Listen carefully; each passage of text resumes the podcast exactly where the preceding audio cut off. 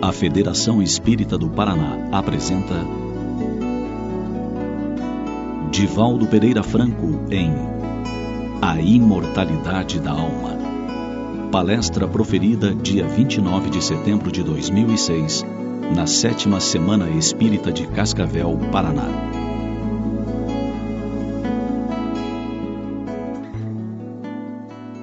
Neurocientistas americanos e europeus encaminharam ao Congresso dos Estados Unidos uma solicitação para que a década 1990-2000 fosse denominada como a década do cérebro.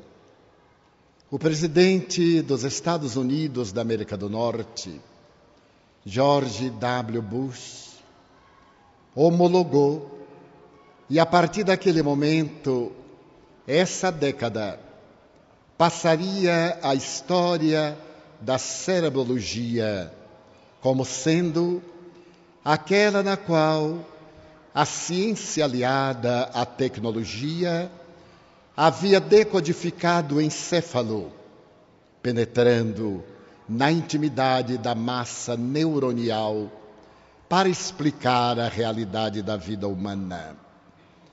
Naquela década, as neurociências conseguiram realizar um feito que suplantou os 6.600 anos de cultura, de ciência e de ética, procurando demonstrar que a criatura humana, do ponto de vista das doutrinas psicológicas unicistas, é o resultado dos neuropeptídeos.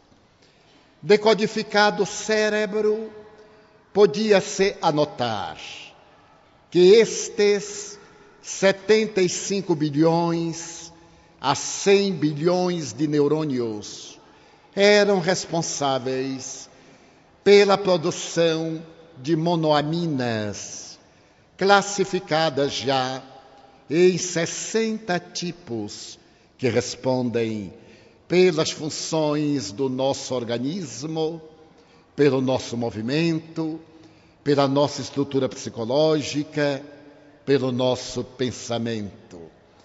E tinha-se a ideia de que essa notável conquista iria contribuir para confirmar o materialismo tradicional, agora na feição da investigação científica. O resultado, no entanto, foi surpreendente, porque naquele ano de 1992 houve uma revolução na psicologia. Revolução que já se iniciara a partir de 1955, quando um jovem psiquiatra tcheco-eslovaco, o Dr. Stanislav Grof, na cidade de Praga, capital do seu país, dera início a uma terapêutica fundamentada na experiência com um instrumento, então em fase experimental o ácido lisérgico número 20. O Dr. Groff, aplicando essa substância aos seus pacientes esquizofrênicos, conseguiu constatar que as psicopatologias de que eram portadores não estavam centradas apenas no sistema nervoso central nem na organização neuronial. Havia sim uma matriz do distúrbio, mas a causa estava radicada no ser integral. Um ser que dependia, independia da produção dos neuropeptídeos. Um ser que podia ser considerado self de Carl Gustavo Jung, ou ao mesmo tempo aquele psiquismo da doutrina grega que não estava centrado como emanação cerebral. Constatou o Dr. Stanislav Grof que a esquizofrenia apresentava uma psicogênese de reencarnação anterior, na qual o paciente se houvera comprometido de forma lamentável e, após renascido na carne, resgatava o transtorno através da culpa e da perturbação de que se fazia objeto. A psicologia avançou e, por volta de 1975, uma equipe de psicólogos, psiquiatras, psicanalistas, cardiologistas e outros especialistas na área da saúde proclamaram que a criatura humana não é apenas o seu cérebro, mas é um ser de natureza transcendental. E por isso mesmo criava-se a quarta força em psicologia.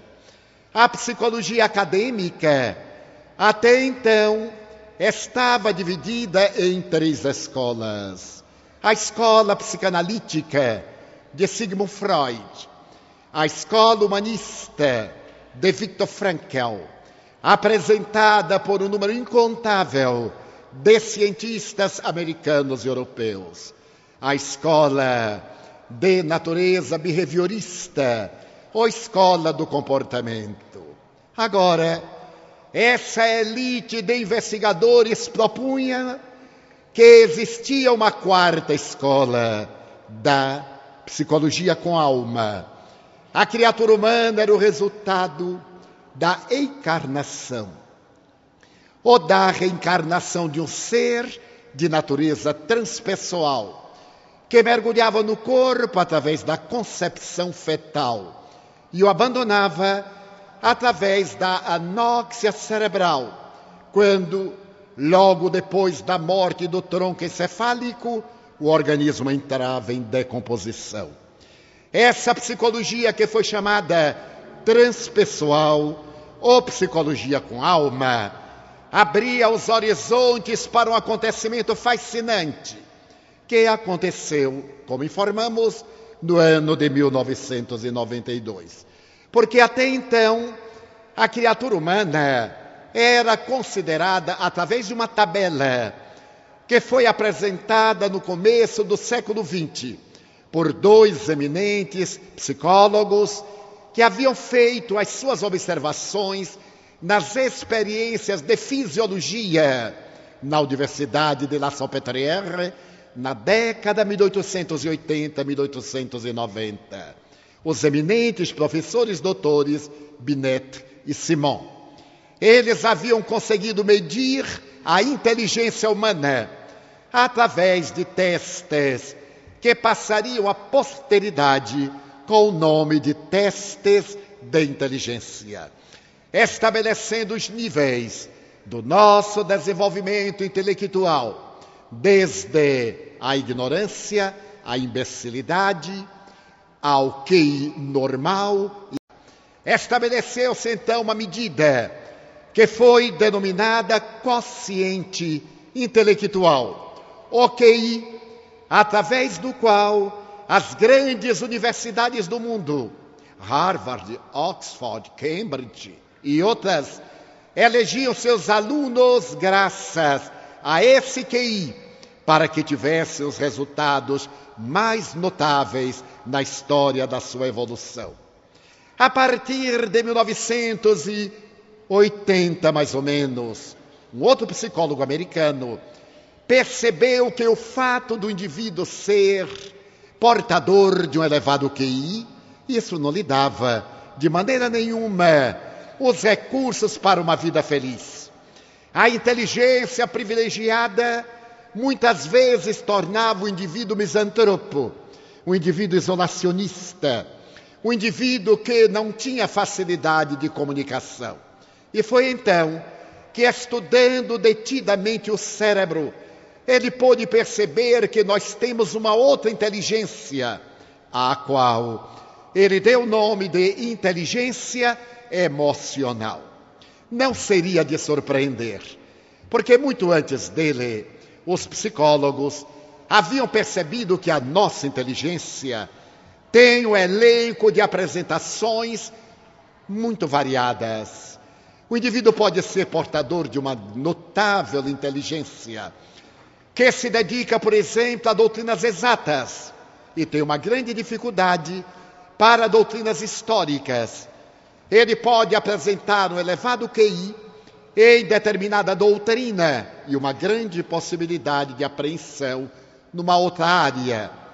Então, a inteligência pode ser programada de acordo com as áreas do conhecimento humano. Agora, no entanto, observava esse psicólogo que faltava nos grandes intelectuais a contribuição emocional. Os grandes executivos, aqueles indivíduos que haviam triunfado, não eram necessariamente portadores de um elevado QI. Eles eram portadores de um sentido especial de afetividade. Sabiam relacionar-se, comunicavam-se com facilidade, eram portadores de extroversão. Onde quer que se encontrassem, eles conseguiam sensibilizar as pessoas à sua volta e apresentavam um caráter de comunicação fascinante. Colocada a questão teórica, fez-se necessária a análise do cérebro e pôde ser mapeada a região que corresponde à emotividade. A partir daquele momento, apresentou-se à cultura internacional o célebre que é consciente emocional. Mas nesse mesmo período, quando se debatiam as metodologias pedagógicas para a educação dentro do consciente intelectual e do consciente emocional. Estudiosos na Universidade da Califórnia, em Los Angeles, capitaneados pelo neurocientista Michael Persinger, perceberam que ao fazer o mapeamento cerebral através da tomografia computadorizada com emissão de pósitrons. Determinada área do cérebro iluminava-se exatamente entre os lobos temporais. O Dr. Michael Persinger ficou sensibilizado e levou o resultado das suas observações ao neuropsiquiatra Vilayanu Ramachandran. O Dr. Vilayanu Ramachandran, quando examinou os mapas cerebrais e percebeu que os pacientes, agora realizando as tomografias computadorizadas com emissão de pósitrons, em determinados momentos entre os lobos temporais, apresentavam um ponto luminoso. Então o Dr. Ramachandran teve uma exclamação: Oh God! E aquele ponto de luz pareceu potencializar-se. Chamou-lhe a atenção. Sendo ele hindu de nascimento, ele imediatamente refez a frase, ó Brahma, e o ponto de luz tornou-se mais poderoso. Então ele disse, ó Gott, em alemão, e novamente o ponto de luz fez-se mais poderoso. Ó Die, ó Deus, ó Jesus, ó Mahoma, toda vez que ele pronunciava o nome de Deus, ou de um grande profeta, ou alguém vinculado à doutrina mística, aquele ponto de luz, identificado por Michael Persinger, tornava-se mais vigoroso. Ele começou a pronunciar substantivos comuns. Antônio José, mesa, casa. Não havia nenhuma reação cerebral. O que significava aquilo? Então o Dr. Ramachandran denominou que nós temos em nosso cérebro um ponto de Deus. O nosso cérebro parece ter um fulcro no qual a presença de Deus é uma realidade de natureza científica, comprovada pelas experiências PET, tomografia computadorizada com emissão de pósitrons. A notícia correu o mundo e uma célebre doutora em física nuclear da Universidade de Oxford. A doutora Dana Zohar que era também psicóloga e atravessava um período de muita dificuldade na sua vida cultural, vitimada por uma pertinaz depressão, resolveu vir à Califórnia para estudar de perto esse resultado da natureza científica do cérebro da criatura humana. A doutora Zohar havia publicado uma obra extraordinária, denominada O Homem Quântico, que se tornou um best-seller. Estava contratada para escrever uma outra obra e recebera uma quantia expressiva por antecipação. Veio à Universidade da Califórnia, estudou as tomografias e os cérebros e concluiu que esse ponto de Deus é o ponto no qual o espírito se encontra vinculado à matéria. Deus se trata de uma casualidade, trata-se de uma causalidade.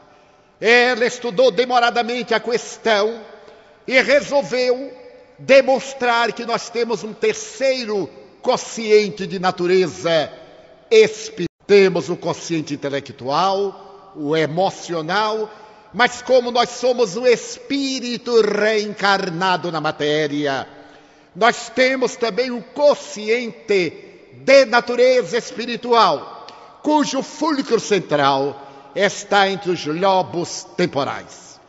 Apresentou então uma obra memorável que se chama consciente espiritual ou inteligência espiritual. A doutora Zohar estabeleceu então que além do cérebro, nós somos seres imortais. Esse ser imortal viaja através das reencarnações, entrando no corpo e do corpo saindo, sem entrar na vida ou sair da vida. A vida é única. As existências corporais são múltiplas.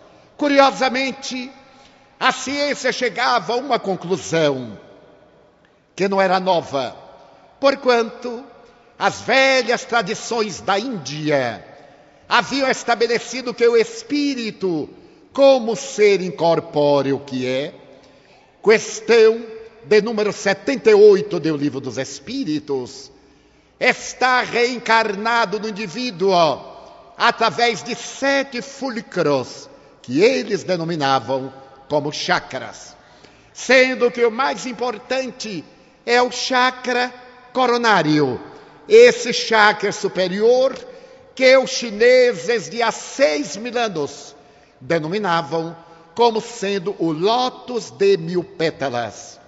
À medida que o ser desenvolve a inteligência e o sentimento, esse lótus abre as pétalas que se transformam em antenas paranormais para entrar em sintonia com a transcendentalidade divina.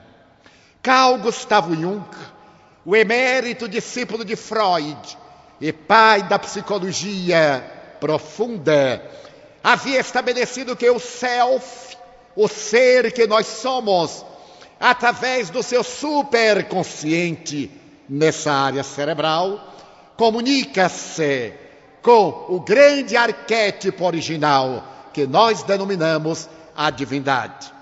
Em uma obra memorável psicografada pelo venerando apóstolo da mediunidade, Francisco Cândido Xavier, Missionários da Luz, terceira da série André Luiz, o eminente espírito estabelece que nessa área do cérebro, onde está alojada a glândula pineal ou epífise, depois que ela realiza a sua função develadora do sexo e a sua produção da substância encarregada da nossa coloração da pele, ela se transforma em uma glândula de natureza paranormal, a glândula da mediunidade, através da qual do psiquismo capta as energias de uma outra dimensão, o sistema nervoso central decodifica através das glândulas endócrinas e o fenômeno mediúnico, que é fisiológico, pode ser perfeitamente controlado. É fascinante notar que a ciência, através de experimentações, chegava à mesma conclusão das revelações espirituais do passado e, particularmente, da ciência espírita. Na questão de número 72, Allan Kardec interroga as entidades venerandas, que são os espíritos, e eles redarguem que os espíritos são seres inteligentes do universo que povoam o mundo espiritual fora da indumentária carnal. Na mesma obra, na questão de número 23, ele havia interrogado que é o espírito, é o princípio inteligente do universo, demonstrando que no universo existem dois princípios, o de natureza material e o de natureza espiritual. Agora a neurociência vinha comprovar a exatidão desse fenômeno notável. E mais do que isso, por volta do ano 2000 ao ano de 2002, uma equipe de neurocientistas do comportamento, capitaneados pelo Dr. Jim Hammer, estudando gêmeos univitelinos e gêmeos semelhantes, constatou algo muito curioso. Depois da decodificação do genoma humano, quando se constatou que o nosso DNA tem aproximadamente 35 mil pares de genes, ele pôde perceber que um desses genes é responsável pela nossa crença em Deus demonstrando que a crença em Deus não é um fenômeno sociológico, nem de natureza religiosa.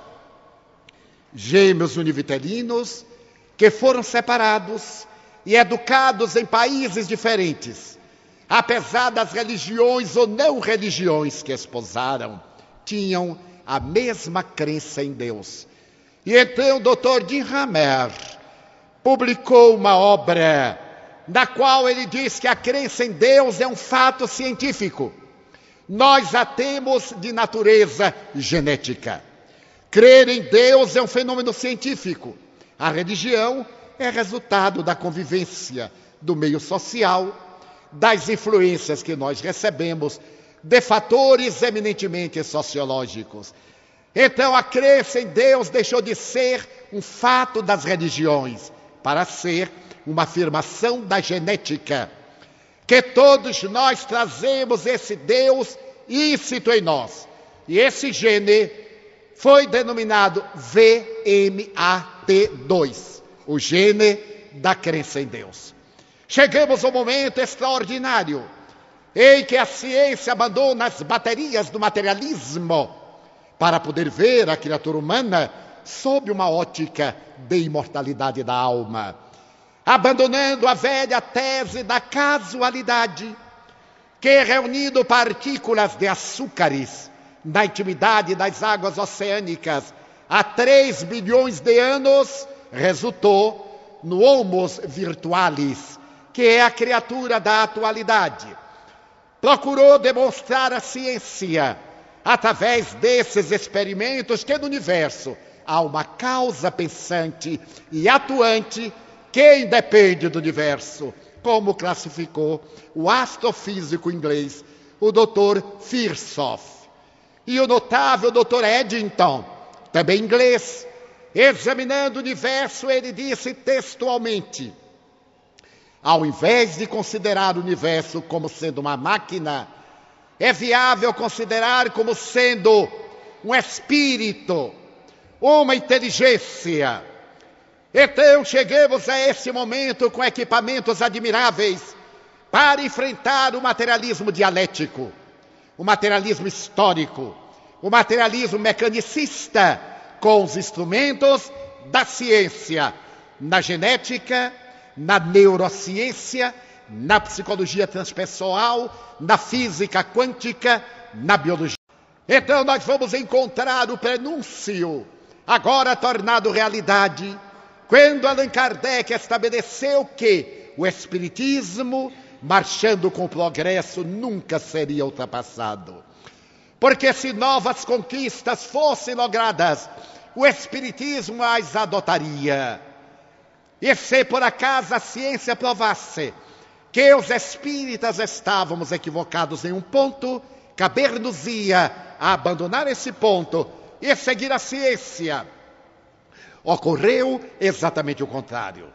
As grandes pesquisas da paleontologia demonstram que o homem primitivo do período paleolítico já acreditavam na imortalidade da alma.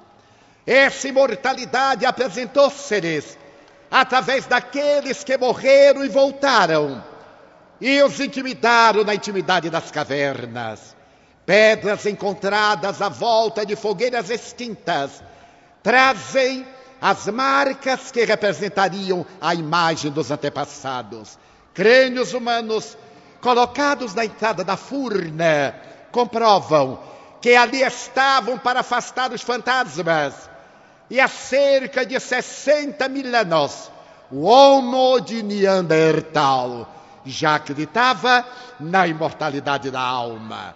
Se rebuscarmos a história das velhas tradições da Índia antiga e lermos os Vedas, a doutrina do Vedanta, no Bhagavad Gita, dos Upanishads, a reencarnação é o resultado inevitável da imortalidade da alma. Se demandarmos o Egito faraônico, iremos encontrar no livro dos mortos a certeza de que, além do corpo, a vida, a morte é apenas o fenômeno biológico da disjunção molecular. A vida prossegue em outra dimensão, diz o grande Rishi aos seus discípulos deslumbrados. Na Caldeia, na Síria, na Babilônia, no Tibete, nós temos toda a documentação histórica da imortalidade da alma e da reencarnação. Se transferirmos para a cultura grega, iremos encontrar no período de Péricles, no século V, considerado o século de ouro da Grécia, a certeza da imortalidade dos mais belos cantos do classicismo grego. Posteriormente, por volta do século IV antes de Jesus, Sócrates, conforme narra Xenofonte e Plutarco, asseverava que o seu daimon, o seu anjo guardião, muitas vezes advertia-o de tudo aquilo que ia acontecer. E certa feita, ele narra emocionado que Charmides, o filho de Glaucon, asseverando que ia à cidade de Nemeia para os jogos, o Daimon lhe disse: Não vá, porque uma desgraça te espera. E Sócrates disse ao jovem que não obedeceu, e viajando para os jogos nemeanos, Ali foi vítima de uma tragédia que lhe roubou o corpo. Mais tarde, nós teremos a oportunidade de ver na velha Bíblia que no ano 444 a.C., quando Ciro, rei dos persas, libertou os hebreus da Babilônia, ele chamou a um desses nobres hebreus para que ele fosse com a tarefa de levantar o templo, de trazer a beleza a Israel. E ele parte e restitui a lembrança do Pentateuco de Moisés, que havia desaparecido totalmente de memória. Ele reescreve toda a grande odisseia das obras básicas do mosaísmo, o célebre Esdras sob a inspiração de Moisés. Se avançarmos na história, iremos ver, por exemplo, Brutus, que fazia parte do segundo triunvirato, ao lado de Antônio e Otaviano. Estava ele no campo de batalha quando uma noite aparece-lhe um ser e diz: Brutus, eu sou teu inimigo. E eu te espero no campo de batalha em Filipos, na Macedônia, quando então eu arrebatarei a tua vida. Aquele ser diluiu-se diante do grande general romano. Brutus levantou-se e perguntou à guarda postada em volta do seu dormitório quem havia sido aquela personagem que ali se adentrara. E, para sua surpresa, todos disseram que não haviam visto a ninguém. A verdade é que no ano 42 a.C., estando Brutus na Macedônia, na batalha de Filipos, foi vítima do grande prejuízo da perda da guerra e atirou-se contra uma lança, perdendo a vida. Fatos históricos relevantes a respeito da imortalidade da alma. Nesse mesmo período nasce Jesus. A vida de Jesus é anunciada pela boca profética. A tradição de Israel é toda caracterizada pela revelação dos imortais. E quando Jesus vem ter conosco, restaura essa imortalidade da alma de tal forma que foi denominado o Senhor dos Espíritos. Dialogava com os espíritos torpes, imundos, obsessores, mas também com os espíritos nobres, qual aconteceu no Monte Tabor, quando se transfigurou diante de Moisés e de Elias. E ele próprio, depois da sua morte, volta para confirmar a sobrevivência do espírito à disjunção molecular. Aparece aos seus, mas aparece também aos estranhos, a dois viandantes na estrada de Maús, ou diante de quinhentas testemunhas. Na tarde, em que João evocava a sua memória na cidadezinha de Betânia. E através da história, ei-no aparecendo, ora, a Francesco Bernardone em Assis, a Teresa na cidade de Ávila, ao Papa Pio XII em Roma, por ocasião do Ano Santo de 1950, e mais de uma centena de vezes confirmando a imortalidade da alma. Coube, no entanto, ao ínclito codificador da doutrina espírita, Allan Kardec, através da comunicação com os seres imortais, demonstrar pela mediunidade que a vida é uma experiência de natureza biológica, no seu sentido carnal, mas a vida real é transcendente. Ela preexiste ao berço. Ela sobrevive ao túmulo, com a finalidade de nos propiciar crescer na direção de Deus. E Allan Kardec disse que somos de natureza lucigênita, da divina luz gerada, que temos Deus em nós, como afirmava também Platão, o Eidos esse Deus com letra minúscula é a divina essência que se encontra em nós para podermos atingir a nossa. E é fascinante notar que a ciência vem demonstrar que sim, nós somos portadores de um gene que é portador da divindade. Nele está escrito o código da divindade, para que essa crença natural brote espontânea e através de princípios éticos morais, torne-nos cada vez mais felizes. O Espiritismo, então, veio convidar-nos a uma reflexão profunda, a da nossa natureza espiritual. O que nós estamos fazendo na Terra, porque a morte, como disse Freud, esse impulso de Eros e Thanatos, da morte e do gozo da libido, esse impulso está definido naturalmente por Thanatos, a morte, que nos inspira um terrível pavor. Pavor que é atávico, que nós herdemos do homem primitivo na floresta, diante da natureza hostil. Essa herança que está em nós hoje, e se apresenta muitas vezes em forma de depressão bipolar, de nostalgia, de melancolia, é também a nossa consciência de culpa dos nossos atos ignóbeis, pela desobediência às divinas leis. Então, Allan Kardec nos propôs uma vida compatível com a nossa realidade do futuro, do ser que estamos para o ser que seremos, o que a moderna psicologia chama o vir a ser.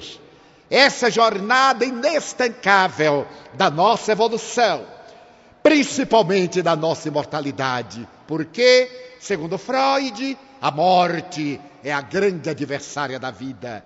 Há em nós incita a manifestação do medo da morte. Mesmo aqueles indivíduos que têm a fé racional, sabendo do que o aguarda depois da vida, esse atavismo, morte e fim, estabelece um certo receio natural que o Espiritismo desvanece através da mediunidade. O Espiritismo conseguiu então a maior façanha da história da psicologia, da sociologia e da filosofia. Matou a morte. A morte transformou-se num veículo que nos leva de um estágio para outro ou de um estado vibratório para outro. Ninguém morre.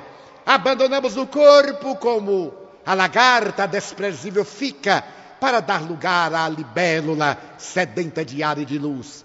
E viajemos na direção da nossa imortalidade, também comprovada nos laboratórios da ciência, desde as experiências de materialização, no gabinete de William Crookes, um dos pais da física moderna, como também em César Lombroso, o pai da antropologia criminalista, ou através da mediunidade de Francisco Cândido Xavier e de alguns milhares de portadores de mediunidade no mundo, comprovando que a vida tem um sentido ético.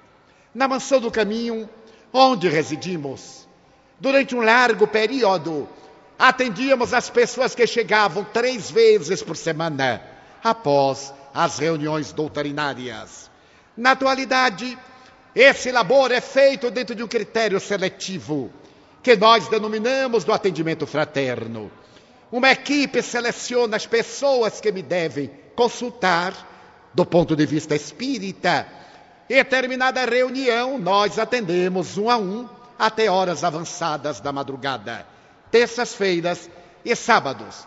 Mas então, há 20 anos aproximadamente, nós atendíamos quem ali chegasse e é claro que ficávamos até as cinco da manhã do dia imediato.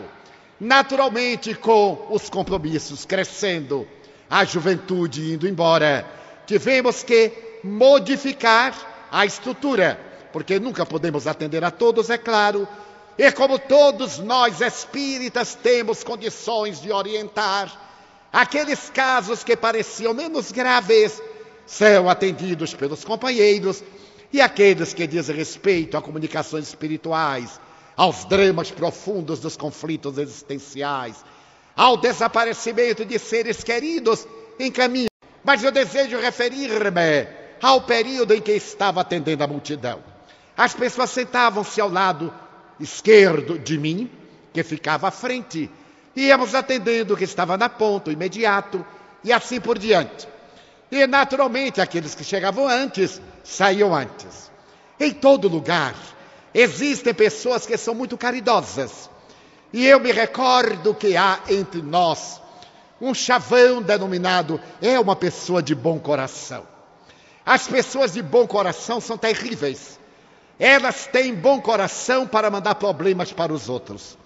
Eu denomino algumas dessas como corretoras da fraternidade.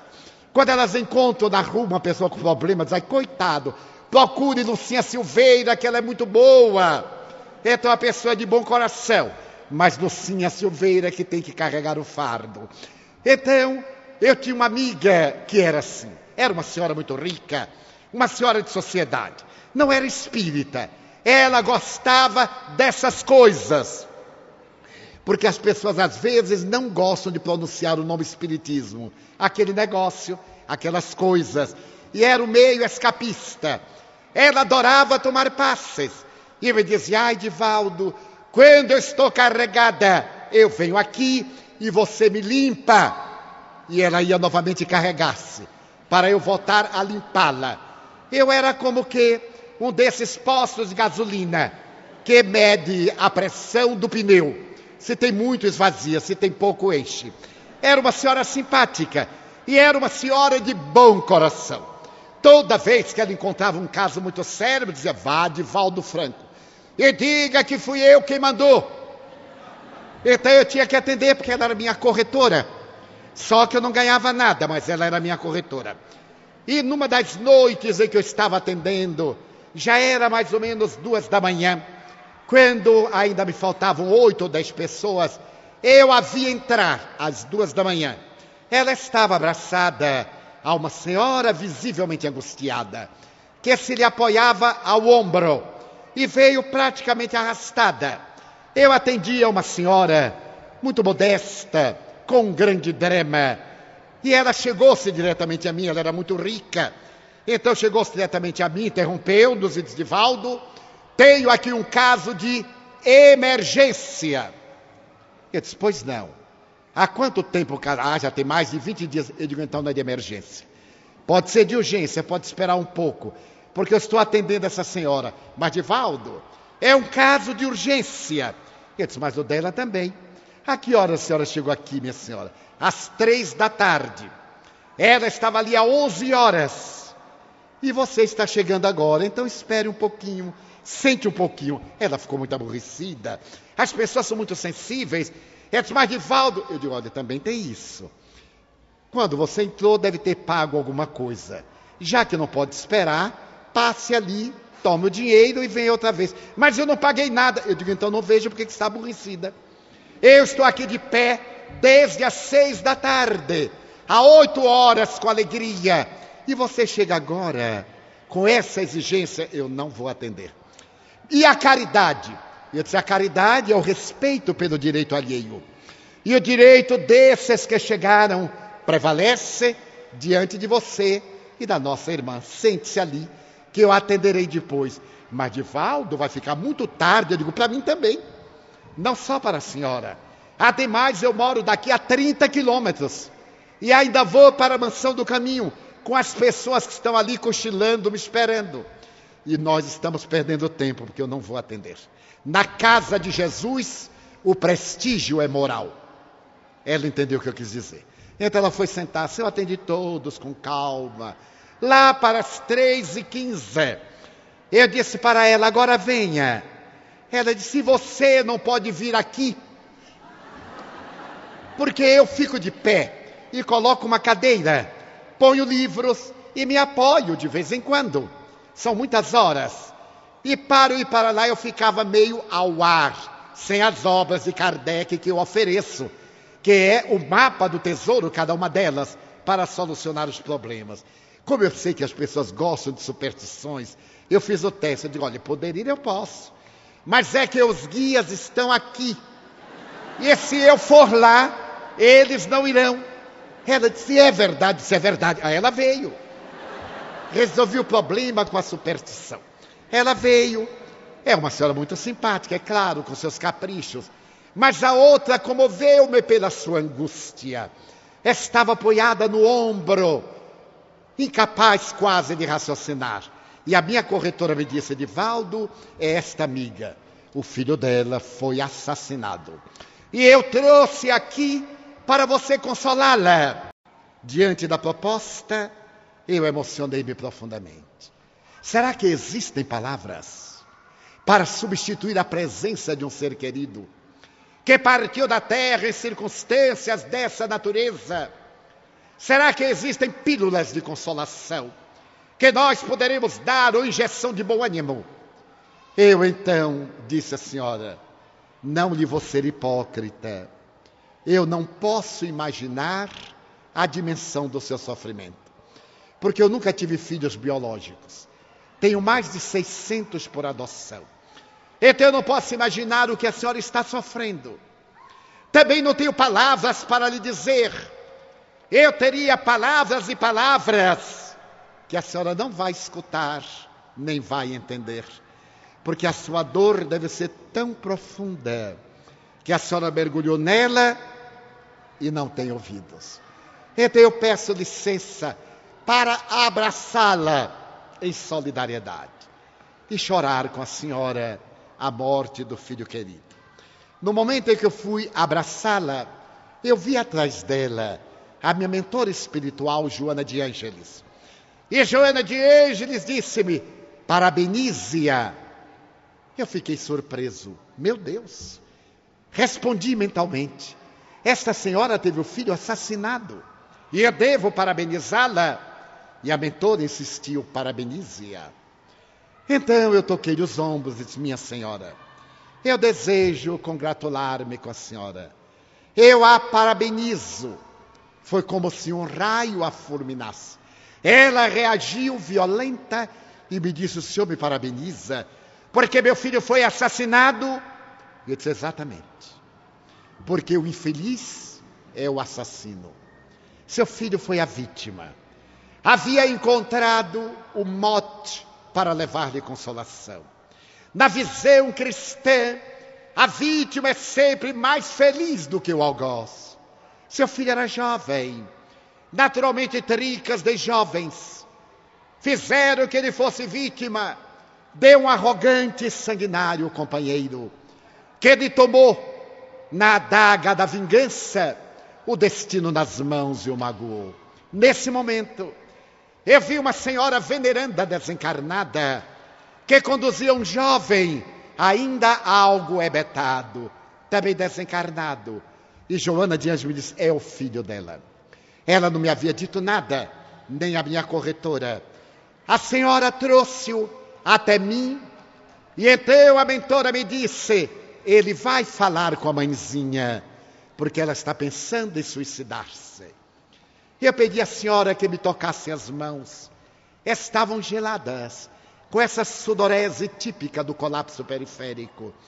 Então eu senti a presença angustiada do jovem. O meu aparelho fônico foi dirigido pela sua vontade.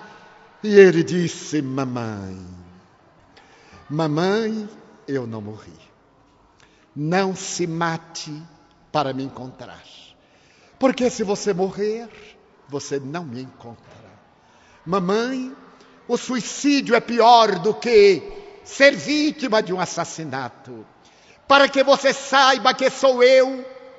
Então ele começou a narrar e eu tinha a sensação de um sonho, como se estivesse a uma distância e escutasse aquilo na paisagem da memória remota. Eu estava despedindo-me de você para ir à faculdade. Eram sete horas e quinze da noite.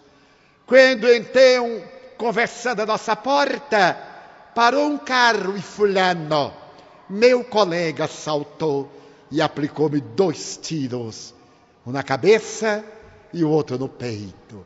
Eu ainda gritei, fulano, e tombei nos seus braços.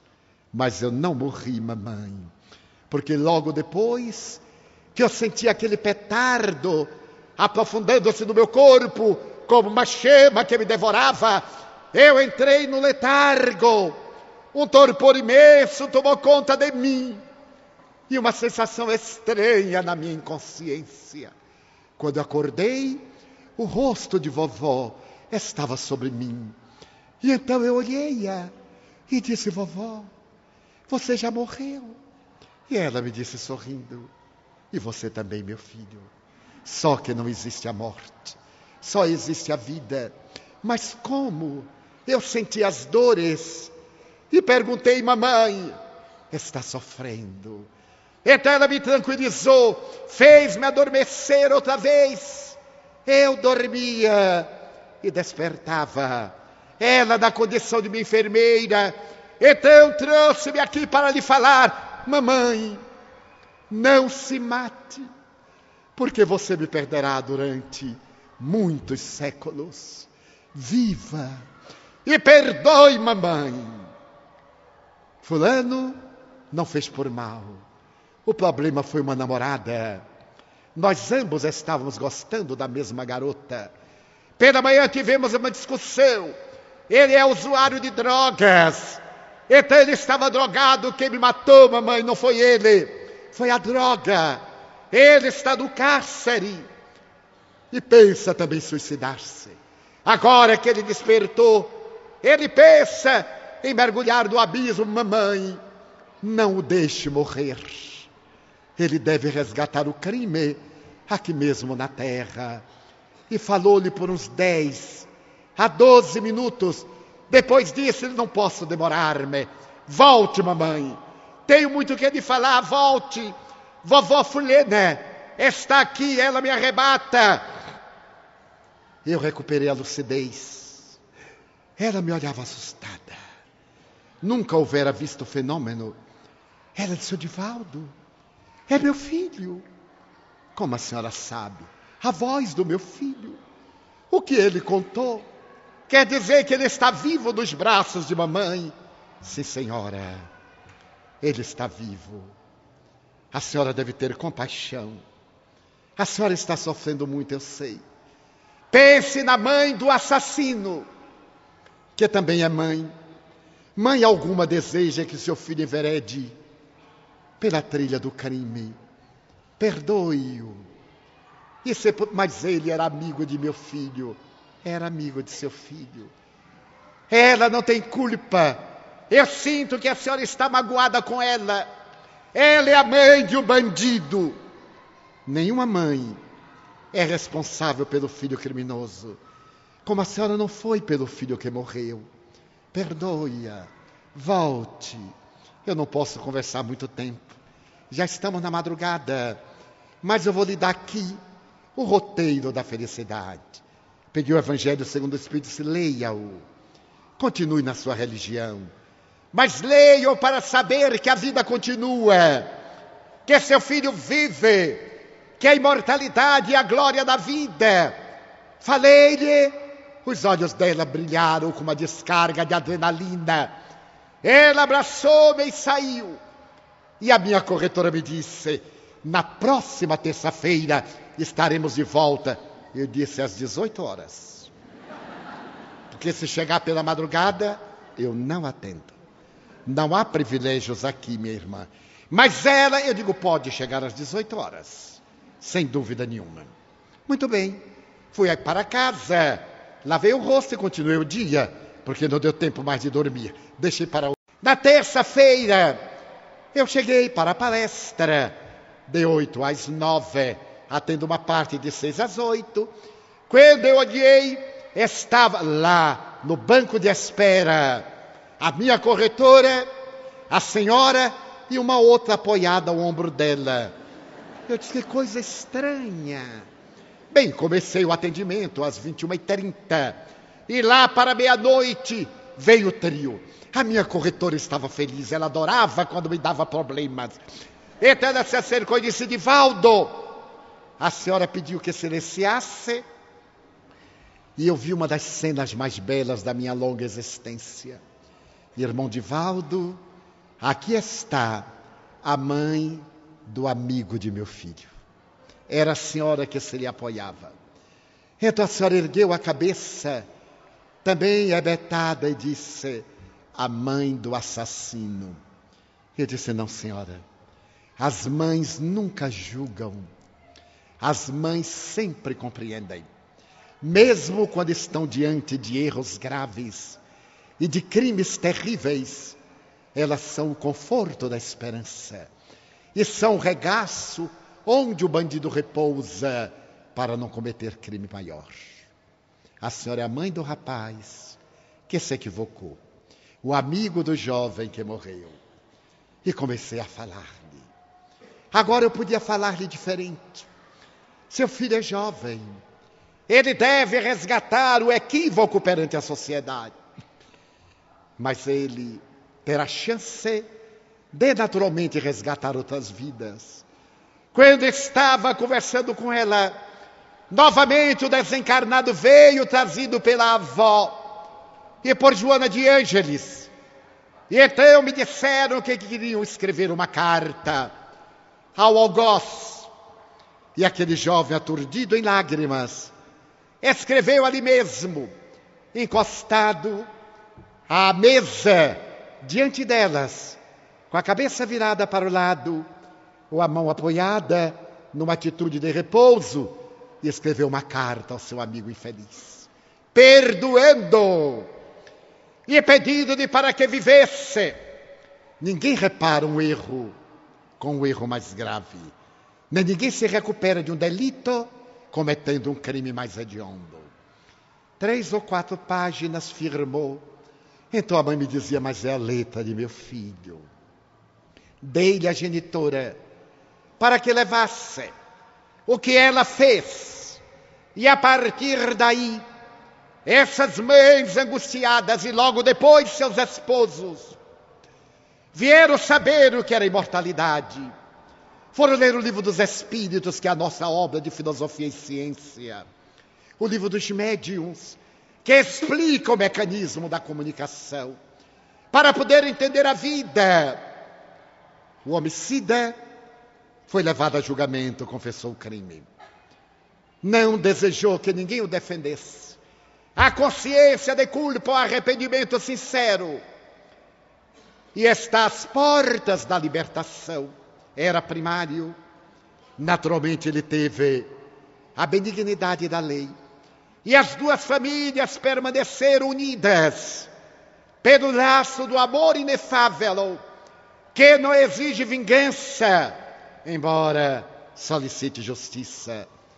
O Espiritismo veio dessa forma dizer àqueles que têm o coração dilacerado pela ausência física dos seres queridos: não chorem, aguardem.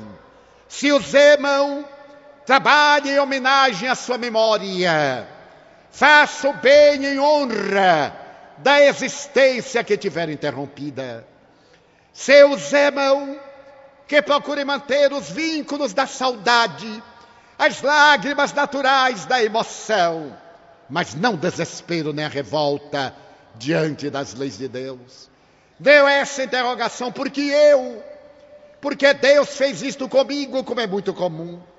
Segundo as estatísticas americanas, morrem 7.500 pessoas por segundo. É natural que em determinado momento uma dessas pessoas seja alguém do nosso círculo familiar, seja alguém do nosso grupo emocional. É natural. A morte é fenômeno da vida. A saudade é compreensível, mas a certeza do reencontro é um alicerce moral de consolação para que tornemos a nossa vida um evangelho de feitos uma estrada luminosa com marcas de amor. Vivemos dias muito graves. A violência, sob todo aspecto, a violência urbana é resultado da violência moral dos administradores inescrupulosos dos povos. A violência do lar gera a violência das ruas. A injustiça social faz que os cinturões de miséria fluam as cidades e tornem-nas entros de agressividade e de crime de toda natureza. Vivemos um momento da instabilidade, da incerteza. Nunca sabemos o que nos vai acontecer dentro de alguns minutos, como ninguém nunca soube. Mas nesta hora de violência, vivemos com desamor, temos medo da vida, temos medo da morte, medo da perda do emprego, medo da afetividade. E esse medo nos leva a transtornos de comportamento. A figura de Jesus parece muito longínqua. Algumas religiões distanciaram-no de nós. Este é o momento de fazermos a volta ao carpinteiro galileu, ao doce profeta das praias da Galileia ao amigo incomparável do Sermão da Montanha, que cantou a mais notável sinfonia que o mundo jamais ouviu, nas célebres bem-aventuranças, aquele que nos enxuga as lágrimas, que nos acompanha em silêncio, o amigo das horas difíceis. Este é o momento de fazermos a nossa viagem de volta ao amor e criarmos das paisagens da alma o primado da paz, a nossa paz pessoal, a paz do mundo começa em mim. em você, não por decreto. A paz por decreto é uma trégua entre duas beligerâncias. Se não conseguirmos essa paz interior, nenhum governo nola poderá dar. E essa paz vem de Cristo Jesus. Eu vos dou a minha paz, não como o mundo a dá. Doa como somente eu a posso doar. Então, queridos amigos, telespectadores, internautas, digníssimas autoridades dessa cidade capitaneadas pelo senhor prefeito, senhoras e senhores, queridas irmãs e queridos irmãos espíritas, jovens, nesta hora façamos uma pausa, deixemos de lado a crítica e a queixa, a revolta e o desespero, e certos da imortalidade da alma e de Deus em nós, digamos, meu Deus, amamos-te e agradecemos-te, Senhor, por tudo quanto nos deste, por tudo quanto nos dás. Muito obrigado pelo ar, pelo pão, pela paz, pela beleza que meus olhos veem no altar da natureza, olhos que veem o céu, a terra e o mar que acompanham a ave ligeira, que corre fagueira pelo céu de anil, e se detém na terra verde salpicada de flores, em tonalidades mil. Muito obrigado, Senhor, porque eu posso ver meu amor, mas diante da minha visão, eu detecto os cegos, que ando na escuridão, que tropeço na solidão, que choram na multidão por eles eu oro e a ti eu imploro com miseração, porque eu sei que depois desta lida, na outra vida, eles também enxergarão. Muito obrigado pelos ouvidos meus, que me foram dados por Deus, ouvidos que ouvem o tamborilar da chuva no telheiro, a melodia do vento dos ramos do olmeiro e as lágrimas que vertem os olhos do mundo inteiro ouvidos que ouvem, a música do povo que desce do morro na praça cantar, a melodia dos imortais que a gente ouve uma vez e não esquece nunca mais.